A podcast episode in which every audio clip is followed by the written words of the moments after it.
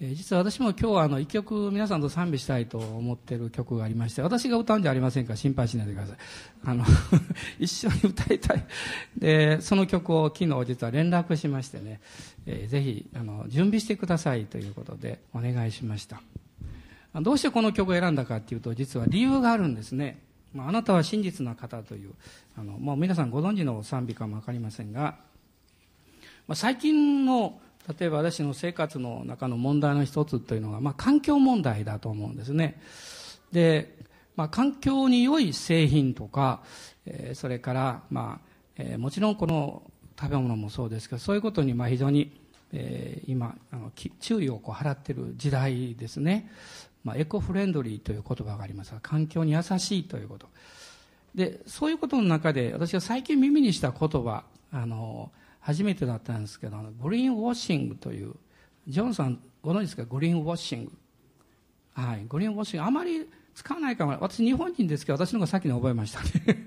あの、例えばあの、環境に良いこと、配慮することとか、そういうもののこと、グリーンという英語を使いますけど、このグリーンウォッシングというのはですね、その環境に配慮しているというアピールをしているだけど、本当はそうじゃない内容の宣伝のことなんです。例えばあの、えっ、ー、と、まあ、嘘の場合もあるし、嘘じゃないんだけど、古代広告の場合もありますし、それから、あの、本当は環境に配慮なんかしてないんだけど、買ってもらうためにそういう宣伝をする。これはグリーンウォッシングというんだそうです。で、今その問題がアメリカでも取り上げられておりまして、で、私はそれを、そのことをこう聞きながら、ふっとですね、まあ今年私たちは神様の祝福をもっと具体的に受け、えー、体験していこうというふうに願ってるんですけど、ある意味ではこう、霊的なグリーンウォッシングというのか、そういうものに注意しなきゃいけないなと思いました。で、今日はあの、えー、このディアコノスの中で、目を覚ましていなさいというこうタイトルをつけまして、ちょっとシビアな内容なんですけど、で、結局言いたいことは何かっていうと、神様の真実の約束に本当に信頼しようということです。神様の真実の約束に信頼していこう。で、それで、この曲をあのぜひ歌いたいと思ってですね。これは今日のメッセージでもあるんですね、えー、この曲を一緒に歌っていただけますでしょうか。じゃあよろしくお願いします。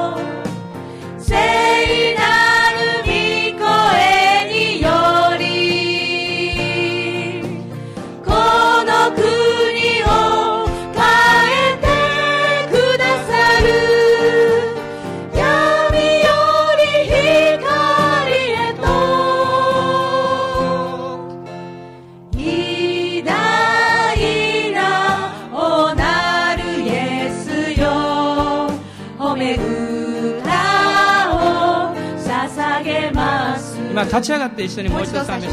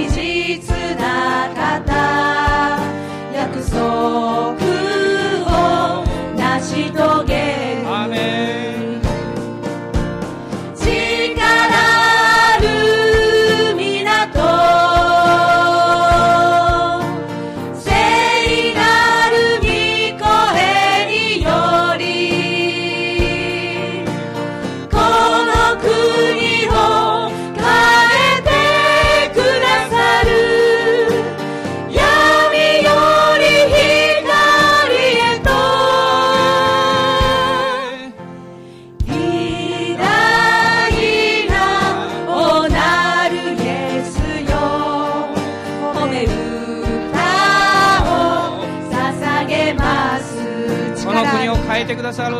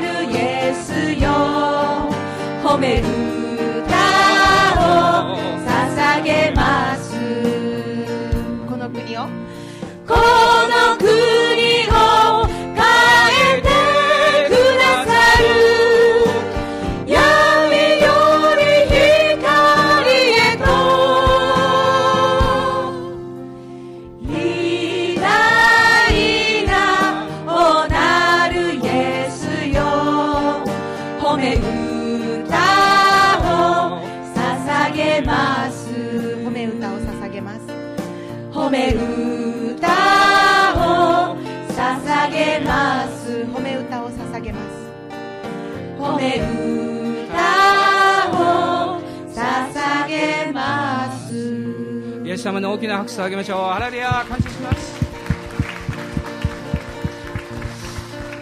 どうぞお座りください。え今日はペテロの第一の手紙の5章の8節から9節のところをまず最初にえ読みたいと思います。えペテロ第一の手紙の5章の8節から9節です。開かれた方はどうぞご一緒にお読みください。はい。身を慎み、目を覚ましていなさい。あなた方の敵である悪魔が吠えたける獅子のように食い尽くすべきものを探し求めながら歩き回っています。固く信仰に立ってこの悪魔に立ち向かいなさい。ご承知のように世にあるあなた方の兄弟である人々は同じ苦しみを通ってきたのです。まあ、クリスチャンになると受ける悪魔からの攻撃というものがあります、まあ、そのいくつかのことを私自身が今示されていることをまとめてみました、まあ、今日はプリントがありますのでねあのそれを見ながらですと私が語れなかったことも皆さんが心を止めていただけると思います。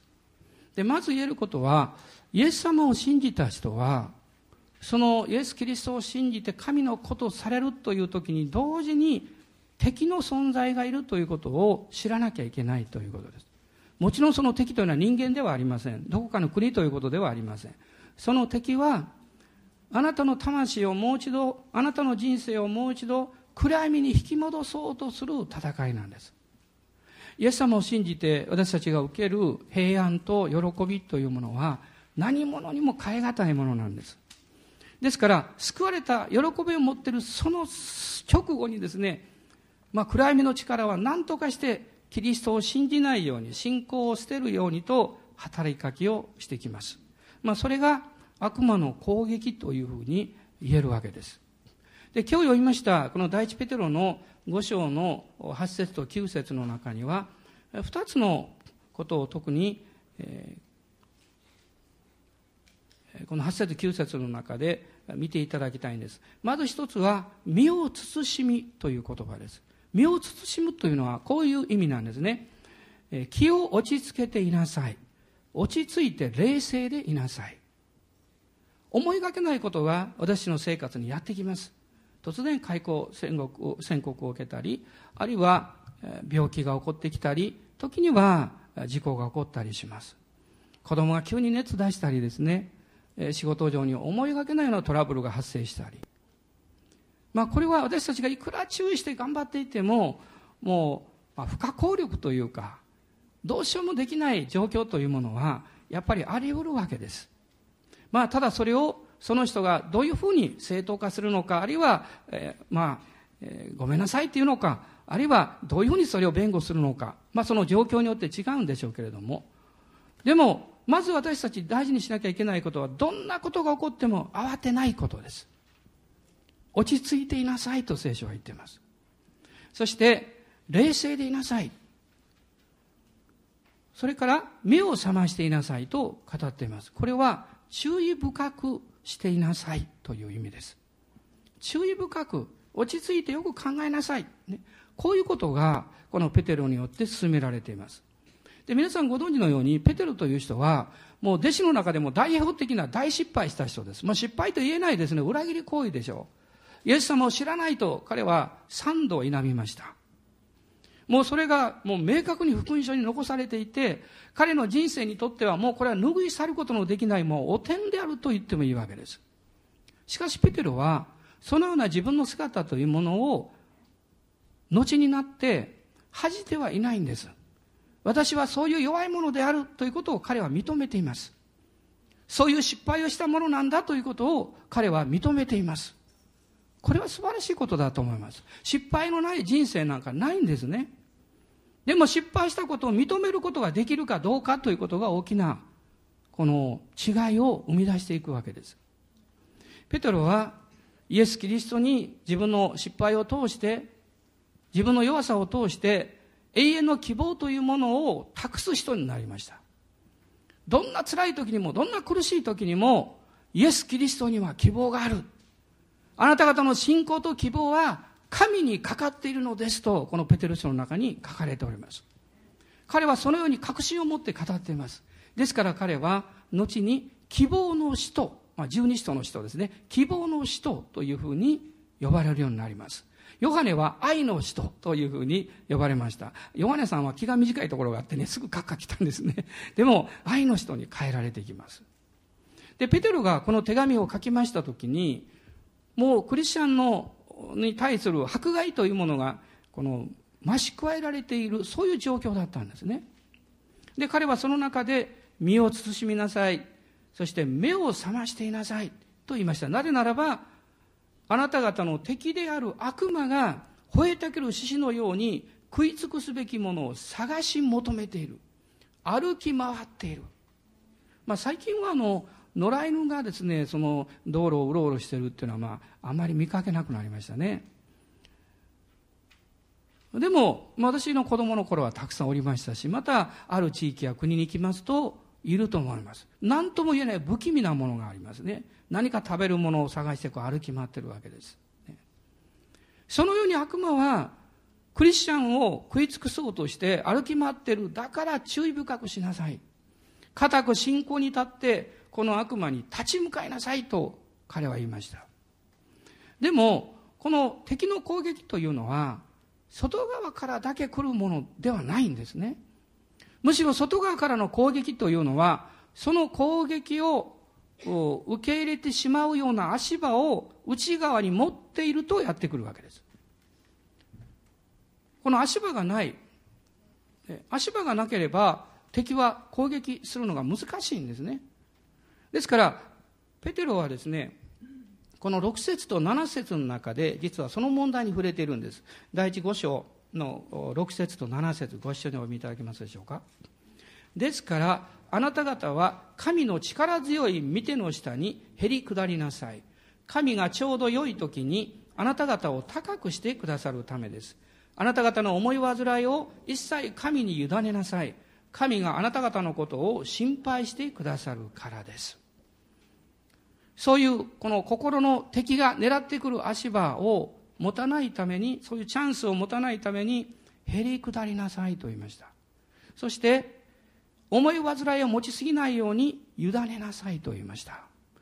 まあ、C.S. ルイスという本の方の書かれた本の中に、この小悪魔にですね、悪魔が特訓をしているところ、話がありますが、あの、人間の攻撃するときに用いる道具ですね、古道具屋で一番よく売れる道具は何か。思い煩いという道具だと言ってます。思い煩いはどんどん売れるって言うんです。思い煩わない人間はいません。思い煩うこと自体は罪じゃないんです。でも、思い煩いを持ちすぎていると罠に引っかかるんです。で、そこに敵がやってきて、それを捕らえるわけです。餌ですね。捕らえられます。ですから、へり下って神に委ねようと言っています。で、今日私は特に3つのこの危険性というもの、特にこの時代の教会ということを頭に入れて考えていただきたいと思うんです。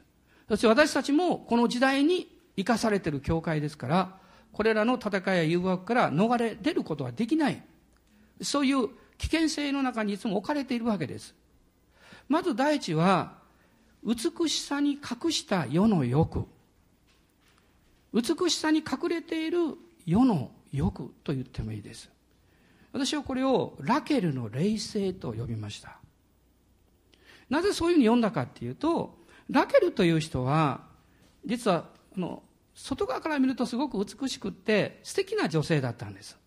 ね、彼は、彼女は、えー、ヤコブの妻になりましたけども、えー、ヤコブのお父さんであるイサクの奥さんのリベカのお兄さん。ややこしいですね。えー、まあ自分のお母さんのお兄さんですね。義理の兄の娘なんです。ということは、ヤコブとラケルというのは、まあ、いとこ同士になるわけですね。で、あの、イサクとリベカはですね、このヤコブが、えー、その当時いた地域の女性と結婚することを好みませんでした。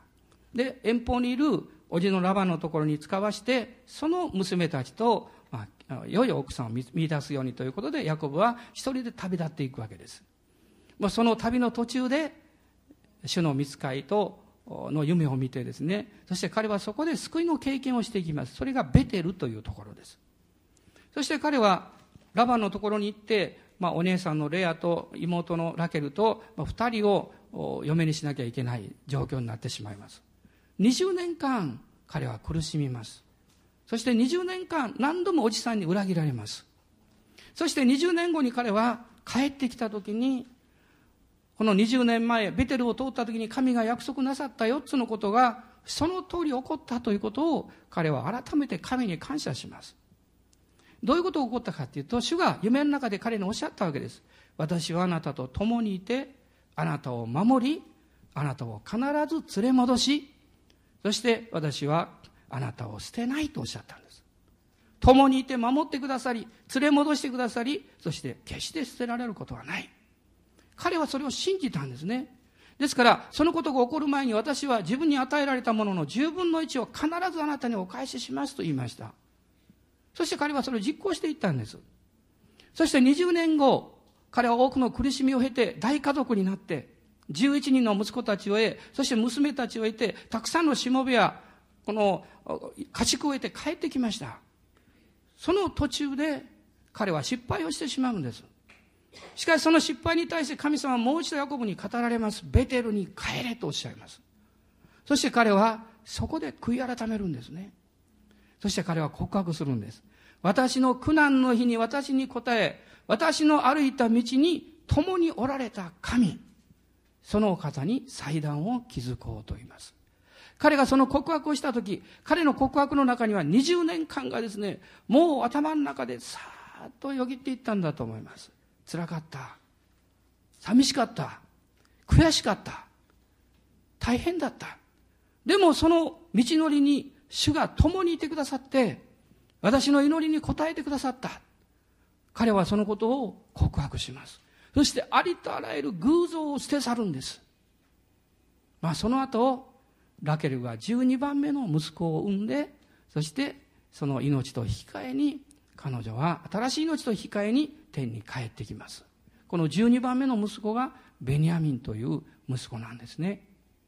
しかし彼の告白は自分の経験に基づいています。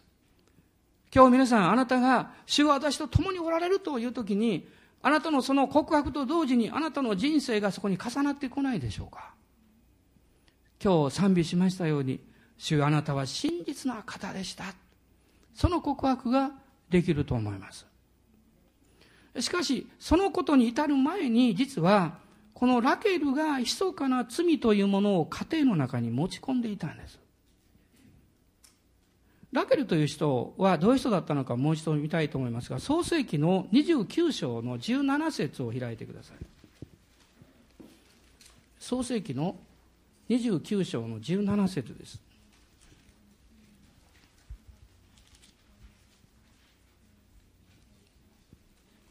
まあ、16節にはあのレアのこともありますが16と17読んでみましょう、はい、ラバンには2人の娘があった。姉の名はレア。妹の名はラケルであった。レアは目が弱々しかったがラケルは姿も顔立ちも美しかった。ラケルは姿も顔立ちも美しかったと言われています。彼女は麗しい女性でした。もうラあのヤあのヤコブは一目惚れしちゃったんですね。この人と結婚したいって。では皆さん注意してください。あなたがあなたの目で良いと思われる。あなたの目で美しい麗しい素敵だと思われる。その影にはひょっとすると非常に危険なものが潜んでるかも分かりません。人は見かけによらないです。人は外側の行動だけでは判断できないんです。彼女には他の誰も知らないところの実は世というものがありました。イスラエルの人たちの問題は何だったんでしょう？彼らは神様から導かれてエジプトから出て荒野の経験をしながらいつもエジプトに帰りたい、帰りたいと言いました。彼らの心の中にはエジプトが住み着いてしまっていたんです。私は今世紀の教会、クリスチャンというのは、この点において目を見張っていなきゃいけない。目を覚ましていなきゃいけないと思っています。教会の中に、クリスチャン生活の中に入ってくる様々な問題があります。その一つは世俗主義です。霊的生活の中に世の中が入り込んでくるということを世俗主義と言います。もう一つはヒューマニズムです。人間中心主義です。さらに加えていくならば、功績主義というのもあります。こういうことは巧みにクリスチャン生活の中に、霊性の中に入り込んできます。教会の中に入り込んでいます。入り込んでくるんですね。何度も何度も。ラケルはそれを持ち込んでしまったんです。彼女は何をしたんでしょう創世記の31章の19節を見ていただきますでしょうか。31章の19節です。どうぞ。その時ラバンは自分の羊の毛を刈るために出ていたのでラケルは父の所有のテラフィムを盗み出した。ヤケボがついに決心してもうおじのところを去ろう。もう全家族を引き連れておじさんがちょうど留守の時に出か出て行ってしまった。その時にラケルはお父さんの所有のテラフィムを盗み出したんです。そして彼女は隠しました。後でお父さんが追っかけてきてですねどうしてタラフィムを取ったのかと、誰が取ったんだろうと言ったときに、彼女はこの34節ですね。ところがラケルはすでにテラフィムを取ってラクダの蔵の下に入れ、その上に座っていたので、ラバンが天幕を隅々まで探し回っても見つからなかったと書いています。テラフィムというのは何でしょうか？これは小さなものから等身大の大きなものまでありますこれは偶像です占いとかあるいは、えー、霊媒に使う偶像ですもっと分かりやすく言えばこの世と密接につながる幸福をもたらそうとするこれは神なんですおそらく彼女が取ったものはちっちゃいものだったんでしょうね隠すことができましたから彼女は神様を信頼する人であったにもかかわらず、その心の中には世に対する偶像が住み着いていました。その証拠としてテラビムを盗んだんです。そして隠したんです。彼女は盗みの罪と偶像礼拝の罪を犯しました。皆さん、これがヤコブの家庭にどういう災いをもたらしていったのか、それは私たちよく御言葉を調べていかなきゃわからないと思います。小さな偶像から来る、小さなこの世を愛する者から来る罪というのは、それ薄められていって、何か具体的にあれだこれだこういう結果だというにはすぐにわからないかもわからない。でも一つ言えることは何でしょうか主を愛する愛を冷ま冷ましてしまう。信仰、冷静を引き下げてしまう。神様を愛するよりも世に対する信頼感というものを家庭の中に持ち込んでしまうということなんです。彼女は神を信じながらも家庭と人生の拠り所というものをの一つにこの世を入れてしまったんです私は今日このメッセージを私たちの教会だけに語っているとは思っておりません私は今の時代のために絶えず目を覚ましていなきゃいけないもしあなたや私の中に隠れたテラフィムが住んでいるならばそれを悔い改めて捨て去らなきゃいけないと強く心に誓っています。皆さんいかがでしょうか？ヤコブは言いました。双心の者どもよ、心を清くせよと言いました。神を信じると言いながら、世を当てにする人、私は主を信頼していると告白し賛美しながら、その実は、そうでない人。これは、テラフィムを持ち込んでいるわけです。ヤコブはその双心を清くせよと言いました。ヨハネは、これを、この入り込んでくる、この世の欲と力というものを三つの表現で言いました。目の欲、肉の欲、持ち物の誇りと言いました。これは逆に言えばですね、あなたが何に関心を持ち、どういうものを求めようとし、どういうものに心惹かれていくかということが、あなたの中にあるものを表していると思います。神様は、このヤコブの、ヤコブを性別するだけではなくって、ヤコブの家族を清めたいと思われたんです。第一ペテロの一章の18節と19節を開いていただけますでしょうか？第一ペテロの一章の18節と19節です。はい、ご一緒にどうぞ。ご承知のように、あなた方が先祖から伝わった虚しい生き方からあがない出されたのは、銀や金のような朽ちるものにはよらず、傷もなく汚れもない子羊のようなキリストの尊い地によったのです。私たちはいつもここに神様の憐れみと精霊の助けによって目を止めなければいけないと思います。主よ助けてください。私の生活の中にテラフィムが入り込まないように守ってください。テラフィムが入ってきますと、あなたの買うものとか、あなたの関心事とか、あなたの、えー、時間やいろんなものの使い方が変わってきます。少しずつ少しずつ変わってきます。急激に変わらないところが問題なんです。少しずつ変わってきます。そして気がつくと、かつてのあなたではなくなってしまいます。イエス様を愛して、主を第一にして、主に従っていたあなたからはるか遠く離れた信仰ある。教会にも行く。聖書も読むかもしれない。奉仕もある程度するでしょう。でもあなたの心は遠くイエス様から離れている、そういう状態になってしまいます。このラケルの霊性、ラケルが持っていたスピリットというか、そのことに注意しなさいということです。このことがもう少しひどくなった人がおります。それが姫直という人です。姫直という人は、正しい良心を捨てて信仰の破線にあった、俗悪な無駄話と不経験に陥った人と言われています。まあ、時間の関係でもう御言葉の箇所は開きませんが、皆さんプリットに書いてますからどうぞ見てください。第一、第二手元に書いてます。アレキサンダルとか、えー、ピレトという人と一緒に名前が挙げられています。彼はサタンに引き渡されたと書いてます。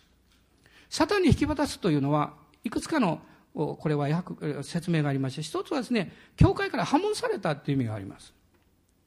もう一つは、実際に彼らが肉体的な刑罰を受けたという意味もあります。神が彼らを裁かれた。何らかの形で。こういうことに陥らないようにと、私たちは自戒しなきゃいけないと思います。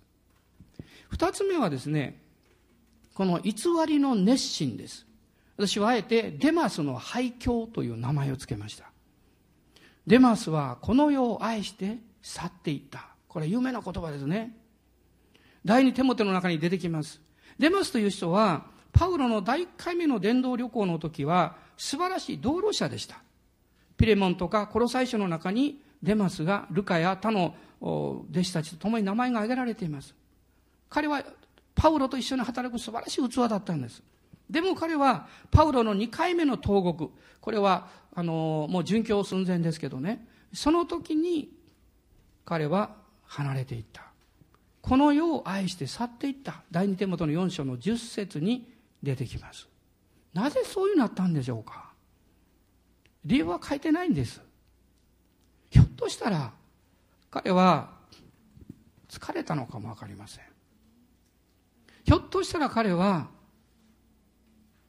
自分の理想に合わないというつまずきを経験したのかもわかりません。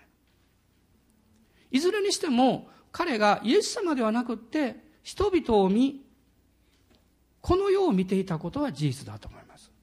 ですから彼の心の中に世に対する愛が入り込んでいった。しばらくは頑張ってたんですね。それが偽りの熱心です。私は随分前ですが、ある方が一人のハガキをいただきました。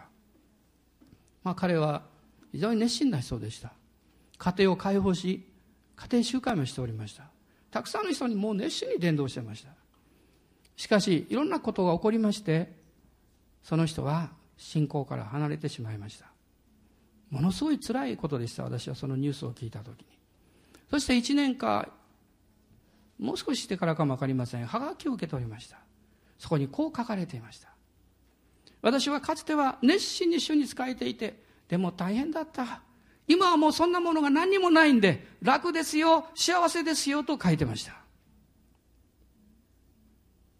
皆さん想像してください。私の心がどれほど傷ついたか。私は深い痛手を負いました。もちろんその人は私にそういうことをあのさせようとしてくれたわけじゃないんですよ。そうじゃないんですけど、私は悲しみました。そして苦しみました。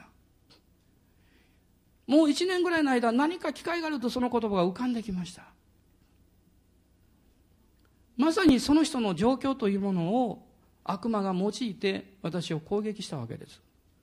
私の信仰を奪おうとしたわけです。私の霊性を下げようとしたんです。皆さん牧師として歩むということはそんなに簡単なことじゃないんです。私は今それを皆さんに大胆あはっきりということができます。そんなに簡単なことじゃない。その教会の霊的指導力のトップに立って、そしていつも戦っていかなきゃいけないんです。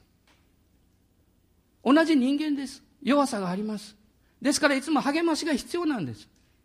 皆さんが祈ってくださっているように、その祈りによってどれだけ力づけられているか、それはもう何か言葉に表せないと思います。しかし敵は同時に落胆させようとしてやってくるんです。そんなにで、リバイバルを求めていくような教会のリーダーにならなくてもいいじゃないかって。まあ、ある程度運営ができて、みんなが一緒に賛美して、よかったねって終わる、そういう礼拝持てばいいじゃないかって。しかし私のうちにいらっしゃる聖霊様は、そんな風におっしゃらないんです。皆さんもそれを感じておられるはずですよ。だからいつも戦ってます。そして皆さんが支えてくださり、そして共に戦ってくださるということが、どれほど大きな力であるかということをよく知っています。私は1年以上経った時に、そのことをもう一度思い起こした時に、主が一つのことを教えてくださった。それは、その人は自分の力でやってたんだよということでした。自分の力で頑張ってた。自分の力で熱心を保っていた。だからつまずいてしまった。だからもう私はそんなことをやめてもっと楽な生き方をしようと言ってしまった。その人のため祈りなさいということでした。必ず後悔する時がやってくるから。必ずその人がなんてことを自分はしたんだろう、なんということを自分は告白したんだろうということを後悔する日が必ずやってくる。だから、その彼女の、そしてその人の語った言葉というものが悪魔に捉えられないために祈ってあげなさいと言われました。私たちは自分が語った言葉を神は聞いてくださる同時に敵も聞いていることを忘れてはいけません。もし私たちがネガティブなこと、あまり良くないことを語っていたことがあるとすれば、そのことを悔い改め、そして清めていただかないと彼は、敵はいつでもそこから私たちの心に入ってきます。私たちの攻撃する材料を持ってるからです。デマスは、偽りの熱心によってつまずいて倒れてしまった。だからペテロは、さっき読みましたね、5章の6節8節の中に、へり下って神に委ねなさいということです。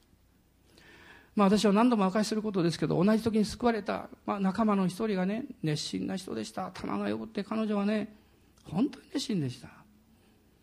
そしてある日、教会にやってきて、その人は、教会の図書の本を全部整理してくれました。そして翌日から去っていきました。なぜですか？彼女はその仕事の責任を負っていたので、それをきちんと整理してそして離れていきました。こんな離れ方もあるんですね。それはもういつの間にか知らない間に去っていったよりももっと大きな傷を受けました。もっと大きな悲しみを経験しました。神様どうしてあんなにもう良い人があんなにまた、人々に好かれてまた熱心な人が離れていったんですか？わからないです。私たちにわからないことがたくさんあるんです。アメリカに有名なオーラ・ロバスという伝道者がいますね。まあ、彼は、その、マスコミから中傷を受けたり、いろんな経験をしてます。でも、偉大な種の器であることには間違いないと思います。もちろん人間ですから間違いも欠点もあるでしょう。彼は大学も作りましたけどね。彼は個人の人生においてはどうなんでしょう。息子を失いました。娘夫婦を飛行機事故で亡くしました。辛い経験してるんですね。ベニヒムとの対談の中で、ベニヒムがこう質問しました。その苦しい娘夫婦を自動飛行機事故で亡くして、その悲しかった時にあなたはどういうふうに乗り越えたんですか？彼はこう言ってます。私は苦しんだんです。私は本当に悲しいんだ。その時に主がおっしゃった。あなたには私の知らないことがあるんだ。その言葉を主から聞いた時に私は信じたんです。私に分からなくっても神にしか分からないことがあるんだ。それを信じよう。その時にそれを乗り越えることができたと言いました。私たちもそういうことは大なり小なり私の生活の中にあります。デマスはそうできなかったんでしょう。彼は倒れてしまったんです。三つ目はリーダーシップに対する反抗。これはむしろこういう書き方をした方がいいんですね。反抗的リーダーシップ。それはリーダーシップに対抗するリーダーシップを取ったということです。その代表的な人物はコラと言われている人です。まあ、コラってね、コラって言いたくなりますけどね。まあ、そういう、これはレビ人ですね、コラというのは。まあ、長くここから話す時間はもうないんですけど、民数記の16章をちょっと開いていただきたいんですが、彼は本当にかわいそうな人だと思います。彼がどういうふうにこの間違ったリーダーシップを取っていったのかということがこの16章の中に出てきます。まず一つは16章の一節に出てきますね。最後のところ。共謀したと書いてます。健全なリーダーシップに反抗するリーダーシップというのは一人では決して立ち得ないんです。ですから仲間を作るんです。共謀した。ね。そしてその後、この二節、えっ、ー、と、一節の最後の、あ、ごめんなさい、二節の最後ですね。会合で選び出された名のある者たち250人のイスラエル人と共にモーセに立ち向かった。他のリーダーたちをそそのかしました。そして神が選ばれたリーダーであるモーセと、そして後にはモーセとアロンと出てきますが、このリーダーたちに対抗しようとしたんです。そしてその後、19節を見ますと、19節には、全回収を集めてモーセとアロンに逆らわせようとした。御言葉は、この16章の7節だけ読んでいただけますでしょうか。どうぞ。明日主の前でその中に火を入れ、その上に香を盛りなさい。主がお選びになるその人が聖なるものである。レビの子たちをあなた方が文を超えているのだ。神に委ねられた文を超えた人たちです。私たちはそれぞれの文を主から扱っています。そしてその自分に与えられた信仰の計りと置かれた職務とその働きに対して誠実な誠意を持った生き方をするようにと神様に導かれているんじゃないでしょうか。主があなたをより大きな責任に導かれるとき、あるいは別の働きに導かれるとき、主があなたを運んでくださいます。主があなたを祝福して、その働きのための十分な飯と恵みというものを必ず与えてくださいます。まあ、私たちクリスチャンも人間ですから、教会もまた人のある意味では集まりですから、たくさんの弱さを持ってます。でもお互いに祈り合っていきましょう。身を慎み、目を覚ましていなさいと聖書は言っています。世俗主義や人間中心主義や功績主義やそういうものが入り込まないように注意しましょう。お互いへりくだって愛を持って祈り合っていくならば敵は入り込んでくることはできません。私たちの立て上げる旗はイエス様。愛の旗です。そして神の約束は真実です。この信仰だと思います。感謝します。ハレルヤ。さっきの賛美もう一度したくなったんですけど、ちょっと献金の前ですけどね、えー、今日のメッセージを、えー、もう一度心に留めて、今の賛美を一緒にしましょうかね。どうぞ立ち上がってください。あなたは真実の方。そこに私たちの信仰をもう一度置いて、再検診しましょう。ハレルヤ。入り込んでこようとするテラピーも追い出しましょう。偽りの熱心でなく主に信頼しましょう。そして主に喜んで仕えて自分に与えられた分を果たしていく謙遜なしかし大胆なクリスチャンになりましょう。そういう教会になりましょう。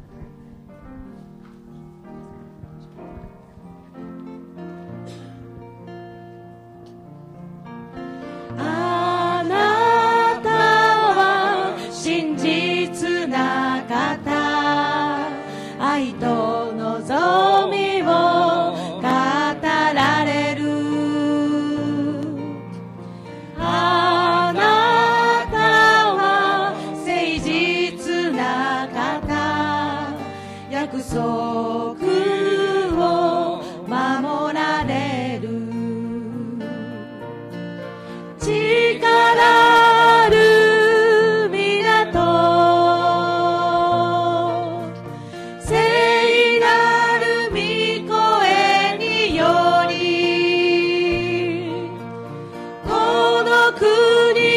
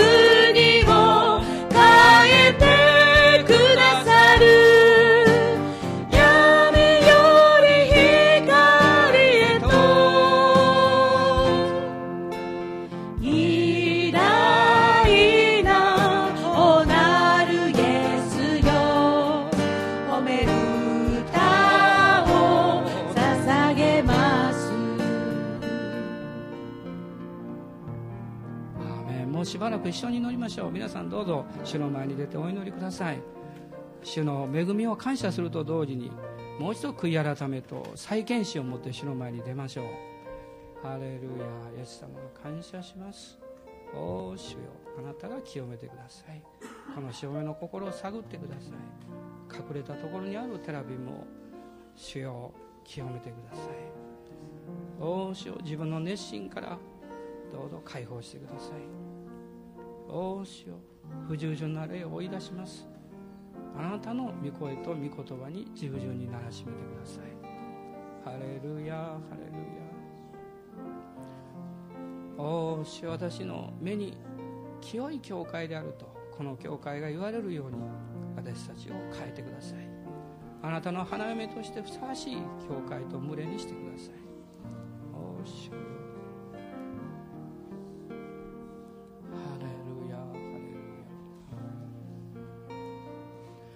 この国を変えてくださる。